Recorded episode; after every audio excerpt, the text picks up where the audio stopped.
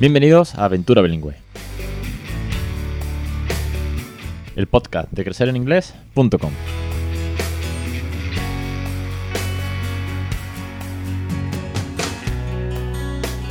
Capítulo 204, 14 de mayo de 2020. Muy buenas, mi nombre es Alex Perdel y esto es Aventura Bilingüe. Ya sabéis, este es el podcast en el que cuento, narro y damos todos los tips, consejos, cuentos y canciones y rutina y todo lo que tenga que ver con una segunda lengua en casa, con un bilingüismo real, con la manera en la que, bueno, pues yo os cuento cómo estoy creando bilingüe, como otras muchas familias también os lo cuentan, cómo vamos entrevistando a, expertos, cómo vamos sacando tips y consejos, porque de todo eso y mucho más es de lo que va a crecer en inglés, ¿no? La plataforma, la única plataforma sobre bilingüismo en casa, sobre también bilingüismo en las aulas, en el que un montón de teachers y de expertos estamos apostando porque esto sea una filosofía esto sea una revolución al fin y al cabo de cómo criar bilingüe, de cómo regalar esa segunda lengua desde muy temprana edad, con la, propia naturalidad, diversión y cariño en la que nos basamos para que funcione de verdad y para que, como, como veis, o como escucháis algunas veces al Peque cuando lo veis en la historia, como veis a otros muchos aventureros que hay por aquí, pues oye, esto es un inglés, una segunda lengua real, ¿no? Esto no es una pantomima ni mucho menos.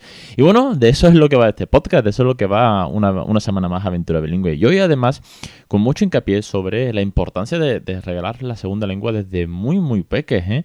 Porque vamos a hablar sobre que un tercio de los jóvenes españoles no sabe suficientemente bien un idioma extranjero, no es capaz de leer un texto periodístico o mantener una conversación con un nivel medio en la cual fluya la conversación, en la que no se queden atascados. Un tercio, ¿eh?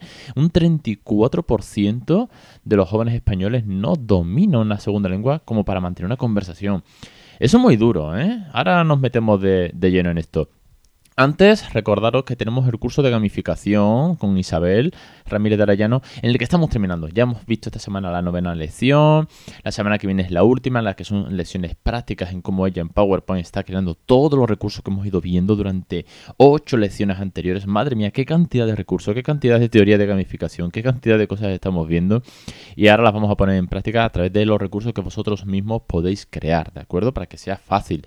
Además, también, si no... Eh, Isabel tiene una, web en la que también podéis descargar y conseguir sus materiales por si alguien no quiere, oye, pues pararse a crearlo, ¿no? Que aquí las facilidades, pues todas, desde explicarlo a que también lo podáis conseguir vosotros mismos y comprárselos a ella.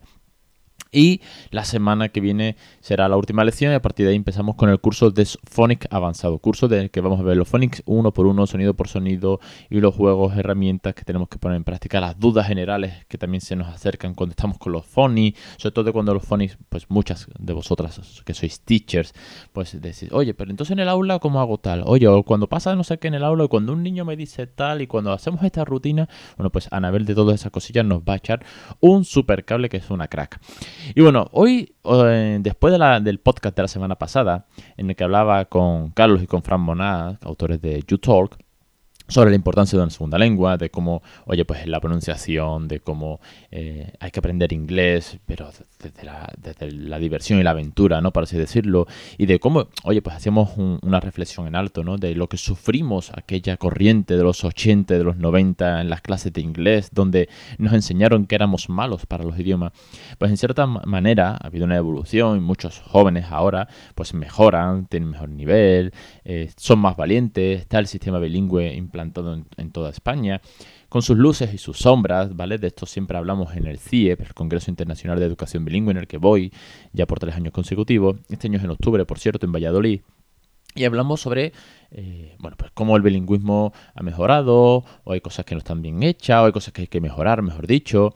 Y sobre todo, bueno, es, un tema que da para muchísimo debate. Tengo muchos podcasts hablando del tema, ¿vale? De hecho, con, expertos, con estudios que se han hecho en relación y tal. Si queréis más, os, lo dejo enlazado o me preguntáis. Pero bueno, al final, como que hay una especie de sensación de que los niños a día de hoy están aprendiendo mucho más inglés que nuestra generación de los 80, ¿no? De íbamos, pues, sin tener ni idea, con muchos listas de vocabulario y este tipo de, de, estilo, de gramática, ¿no? De corregir la palabra, de señalar cuál es la correcta. Y tú dices, bueno, pero al final yo no hablo una segunda lengua, esto no deja de ser una asignatura, pero yo no estoy, yo no estoy practicando, ¿no? Se parecía más a las naturales de tenerte que aprender eh, las cosas de las plantas que salir al campo a ver una planta en sí, ¿no? El inglés no se practicaba.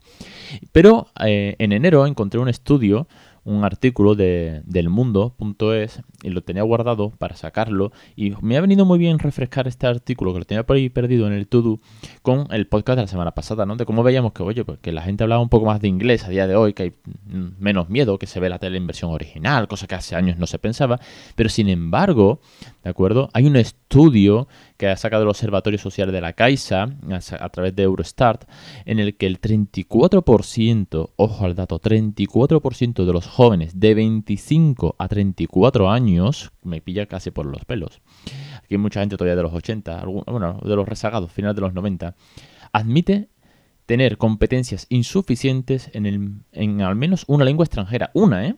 Es decir, que no sabe suficiente inglés, alemán o francés, vamos a centrarnos en inglés porque es de lo que venimos, como segunda lengua, olvídate de meter otras, para comprender un texto sencillo, texto sencillo, ¿eh?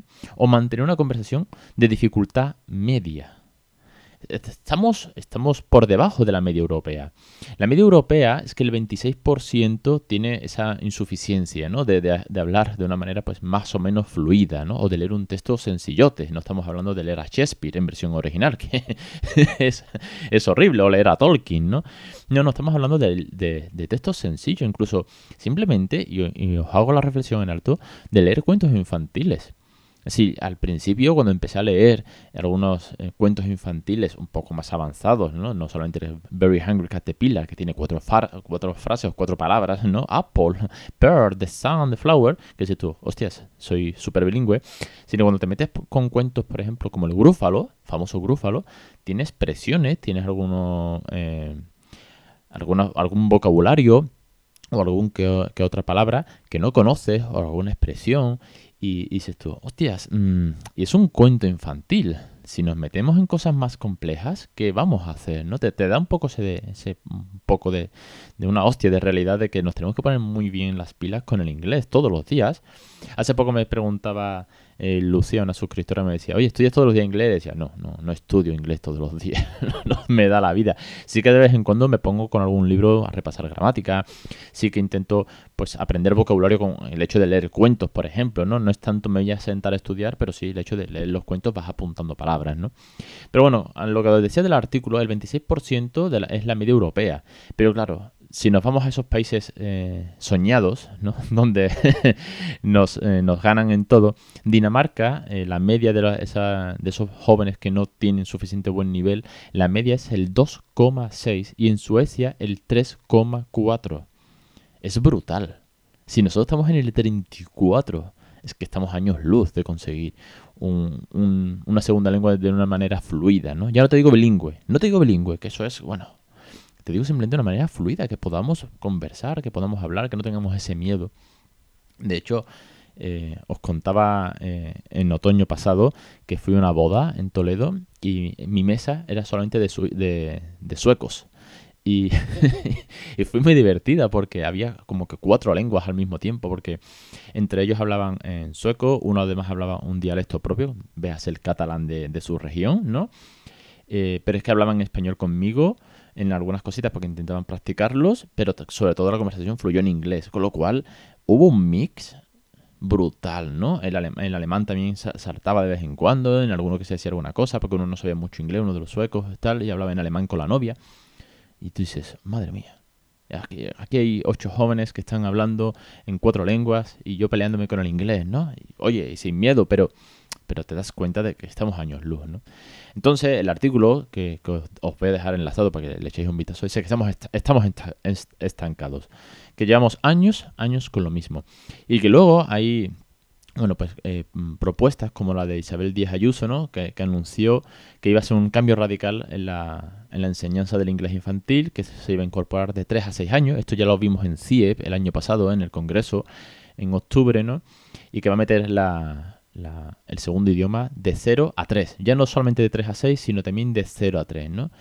Y claro, a, mí me parece cojonudo, lo digo sinceramente, que las guarderías den inglés. Me parece fantástico. En sí hubo mucho debate sobre esto, ¿no? Yo ahí estaba pujando porque el, el inglés sea real, real, desde edades muy tempranas.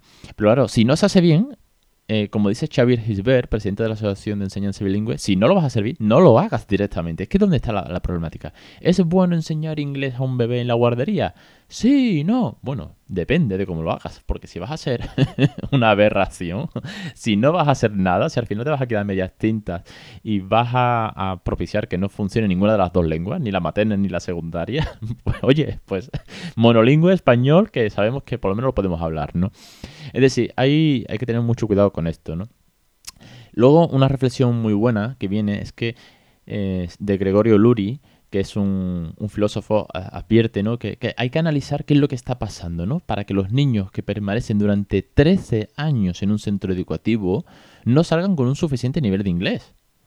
Un buen dominio. Quiero decir, tú estás 13 años, 13 años de tu vida, 9 meses durante 13 años, porque vamos a quitar el verano, estudiando una segunda lengua. Y después de 13 años no tienes las competencias suficientes para mantener una conversación hostias, pues si ahí no hay un problema, que, venga alguien y lo vea, porque es, de base, ¿no? 13 años estudiando lo mismo y tú no sabes. Tú imagínate que estás 13 años aprendiendo a sumar, porque básicamente es que no dejamos de repetir en inglés. Yo me acuerdo, a día de hoy no lo sé, ¿eh? en, secundaria, como lo dan y tal, pero yo me acuerdo que, que mi inglés desde sexto de GB a COU casi que no varió.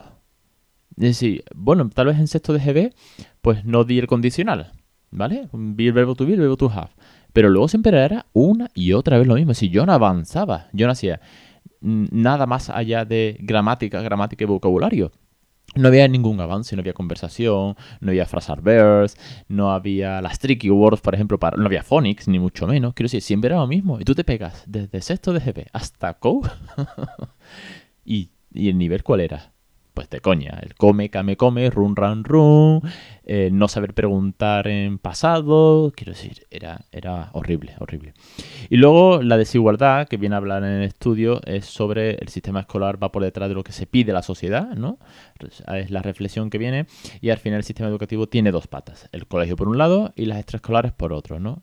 Y por regla general se, se viene, viene a decir, y no me extiendo más, que las extraescolares o sobre todo las estancias en el extranjero es lo que hacen que el inglés funcione como, como inglés, como lengua, ¿vale? Como lengua, no como asignatura, sino como lengua en la que conversar, como de hecho hablábamos con Carlos y con Fran Monas eh, la semana pasada, ¿no? Oye, pues el hecho de conversar, no tener ni que hacer un examen, una certificación, simplemente tú ves una película, no lees los subtítulos, hablas con un nativo, o mantienes una conversación telefónica y no tienes problema, ¿no? Ahí es donde está la base. ¿Qué es lo que quiero deciros con esto? Pues que seguimos a la cola en muchas cosas del sistema educativo, pero que nosotros como padres, aquí me pongo como padre, no, no me dirijo a los que seáis teachers, hablamos de padres y madres, tenemos mucho por hacer desde edades tempranas, simplemente con el juego, con las canciones, con la rutina, con los cuentos, con la diversión, con la naturalidad, con el cariño de hablarle todos los días en inglés. ¿no?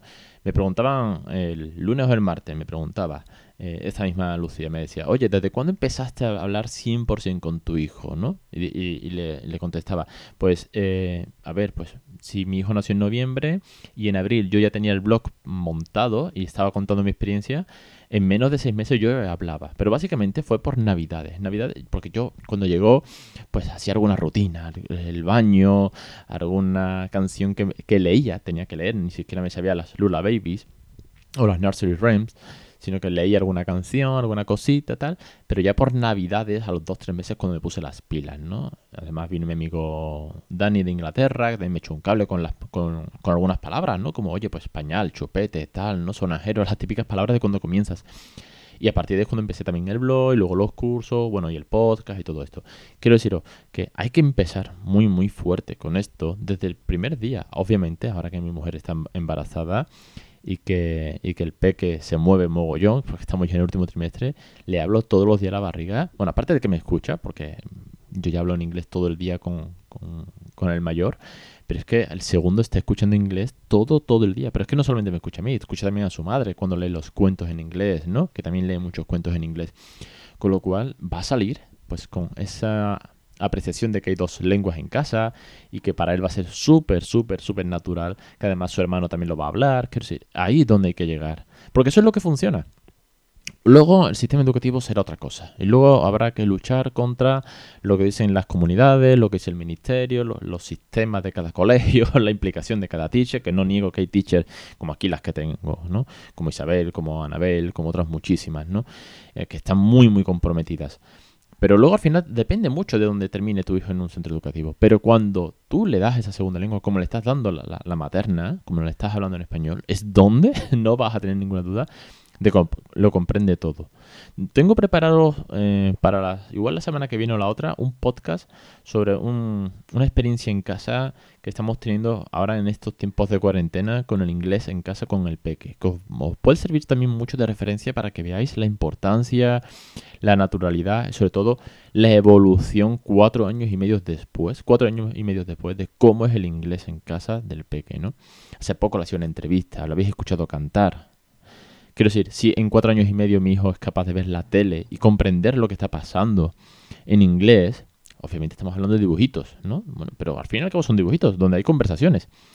Si uno con cuatro y medio, con cuatro años y medio es capaz de comprender eso, y realmente hace poco que es capaz de comprender las cosas, porque antes era muy bebé, porque uno que lleva 13 años estudiando en un sistema educativo no es capaz de llegar a ese nivel, pues porque algo se está haciendo mal, ¿no? No, no hay esa naturalidad, no es no es algo útil al fin y al cabo, que es lo que siempre decimos, que es que muchas veces la segunda lengua que se aplica en los centros no es útil, no tiene utilidad ninguna. ¿Por qué? Porque se acaba a las 2 de la tarde cuando termina el colegio o a las 5 y no va más allá. Ni siquiera ve la tele, ni siquiera tiene un cuento, ni siquiera cantamos y hacemos el head, shoulder, knees and toes, ¿no? Y tú dices head y tienes que tocarte la cabeza. No, es que si ni siquiera tiene que tocar su cabeza cuando dices head, porque no, porque no cantan ni siquiera esa canción, pues no, no va a funcionar. Seguirá haciendo exámenes un tanto aburridos. Aunque, ojo, abro, rompo una flecha en favor a aquellos de centros que sí que lo sé que lo están haciendo bien, porque tengo eh, amigos y amigas teachers que se lo están currando mollo y cuyos niños están sacando notas en certificaciones y tal.